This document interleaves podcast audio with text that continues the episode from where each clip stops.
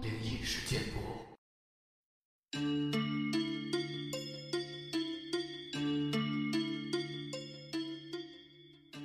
嗨，你好，欢迎来到今天的奇闻事件部，我是主播莫大人。今天分享的第一个故事呢，叫做踩影子。相信我们在小时候都玩过这样的游戏，但是今天这个踩影子，可没那么简单。那是去年秋天的事儿了。我当时在兼职，从事着一份专门指挥交通的工作。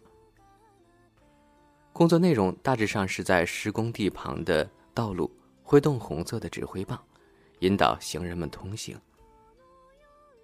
虽然这是一份只要下雨就会很麻烦的工作，但因为休息时间很长，基本上又都很轻松，因此我一周有六天都会去打工的。那天是早上到傍晚的班终于结束了。连日的大雨。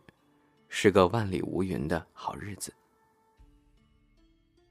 在接近中午的时候，因为轮到我去休息了，因此我就到施工地马路对侧的公园长椅上吃午餐。吃午餐时，不经意的往工地的方向看去，发现，在工地附近的人行道上，有一个小孩在那边一蹦一蹦的到处玩，自己一个人在那玩呢。仔细看，我才发现，他是在玩踩路人影子的游戏。踩影子呀，以前常常会跟朋友一块玩呢。那个孩子有时候是单脚跳，有时候是双脚跳，玩的不亦乐乎。原本他只是慢慢的跟着前面路人，走在对方的影子里，小心不让自己的脚离开影子。但下一秒。就跳到擦肩而过的另一个路人的影子上，两只脚蹦啊蹦的，在对方的影子上跳，看起来像是想把对方的影子给踩住一样。之后，再继续寻找下一个目标。就这样，他不断的重复着这一连串的动作。一开始，我一边微笑，一边看着那个小孩。自己在那儿玩耍的样子，但看了有一阵子之后，渐渐的，我感到有些许的违和感，因为时间已经将近中午了，所以影子并没有那么长。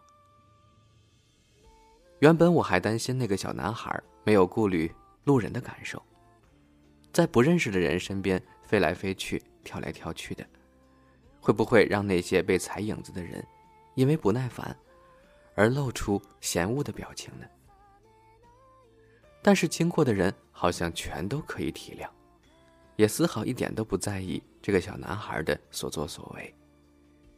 大家都只是快速的通过而已，感觉就像是大家根本看不到这个小男孩一样。再说了，虽然说今天的天气不错。但也早已入了深秋，马上就要迎来冬季了。可那个小男孩只穿了一件单薄的衬衫，加上一条黑色短裤。他这身装扮不符合季节的穿搭呀，也让我有种难以形容的感觉。总之，就是很特别。接下来的五分钟、十分钟左右，我都是这样。一边发着呆，享受自己的午休时间，一边看着这个小男孩玩耍的样子，这样度过的。这时，有一个中年男子从小男孩的身边走过，小男孩嗖的一下，双脚跳到了那个男人的影子上。接着，那男人的影子就像是被贴在地上的贴纸一样，就这样被留在了小男孩的脚下。而那位男子，并没有注意到自己的影子，这时已经掉了。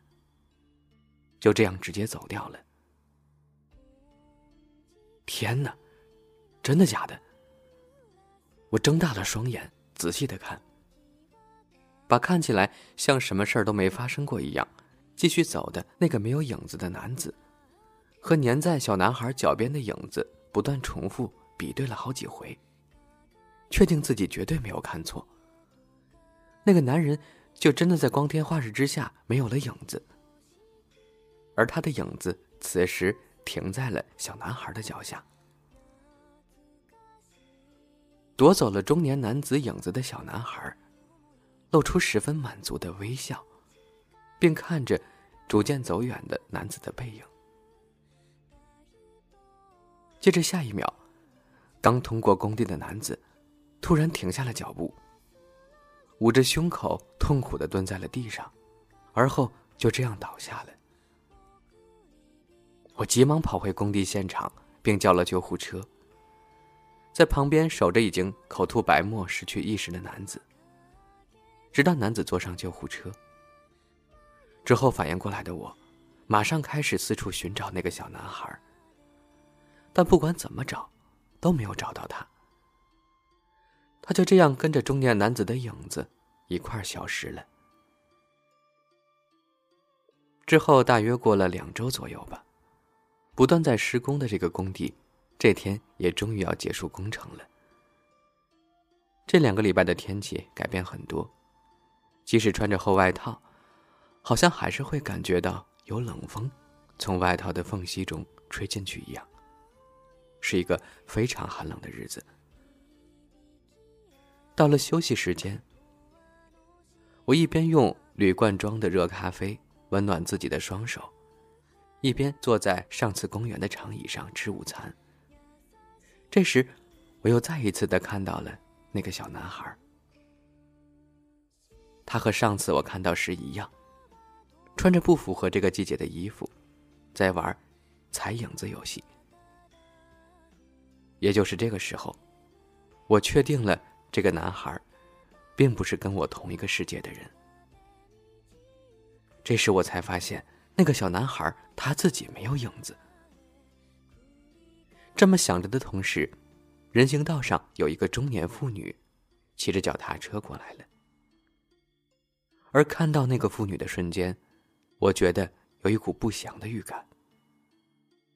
果然，那个男孩子轻快的踩着每个经过人的影子，并锁定了骑着脚踏车的妇女的影子，嗖的一下踩了上去。那个妇女的影子。就连同脚踏车的影子，一起留在了男孩脚下。接着，那个被夺走影子的妇女，就突然失去平衡，连人带车的摔在了车道上，被正好开过来的大卡车直接压了过去。卡车大幅度的前后摇晃后停了下来，接着传来后方来车紧急刹车的声音。以及周围民众的悲鸣和怒吼。当时那个画面，对我造成了心理创伤。直到现在，我都还是偶尔会梦到当初所发生的事儿，当时那个场景。顺道一提，关于那个男孩子到哪儿去了？他就这样从那个事故现场，带着妇女的影子一起消失了。现在想一想。那个小男孩，该不会就是死神吧？好了，听完了这个日本怪谈故事呢，再来分享一下我们听众朋友的故事。这位朋友叫做豆哥，来自莫大人的微信公众账号。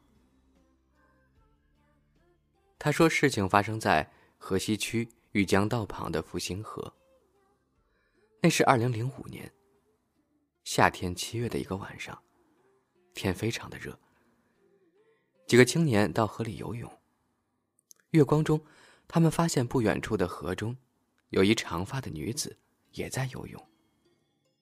长长的头发飘在身后的水面上，显得非常优美。一连三个晚上，这几个青年都发现这个姑娘在独自游泳。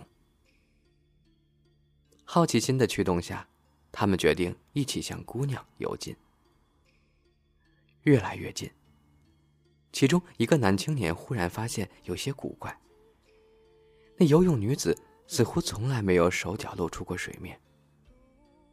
这时候，那女子向其中一个青年快速游来，在快要相撞的一瞬间，青年本能的伸开双手去迎接，而游到他手中的，只有一颗带着长头发的、散发着恶臭的女子的头颅。原来三天前，附近发生了一起凶杀案。一名年轻的长发女子被分尸了，而她的头一直都没有找到。杰杰，他说真人真事儿，我朋友跟我说的，他的亲身经历。要不是我们一直逼着他说，他根本就不想再提起此事。他和我们说，他说的时候后背都是凉的。她和她老公去江苏做生意。租了一个老弄堂里的老房子，住了一个多月，一家三口天天噩梦连连。起初以为新换地方不适应，磁场不对。后来他家三口人精神状态都不太好，他就感觉有点不对了。终于有一天，他拿起手机给他儿子拍照。那时候还是诺基亚的滑盖手机。结果拍出来的照片都是绿色的。起初怀疑是光线问题，但怎么换角度，拍出来的照片都是绿色。他就觉得很奇怪了，就去隔壁邻居家拍。同排住的邻居，光线是一样的，但是在邻居家拍出来的照片，就是正常颜色。一回到自己家中拍照，就是绿色的。他说：“他感觉头发丝儿都要炸起来了。”然后他让他妈在浙江那边的老家找了一个看这个的很好的老太婆。老太婆和他妈都没来过江苏这边，竟然把他家屋子里的格局说得很准，而且还问他，特别问到他，墙上有没有什么时间比较古老的画之类的东西。他就说。他家床头有一个民国美女的画报。老太婆就说：“就是这个画报，赶紧把画报撕掉烧掉，再烧点纸钱就没事了。”我朋友已经搬出来了，死活都不敢再住那个老房子。他说完之后，我也直冒冷汗。这个画里究竟藏着什么妖魔鬼怪呢？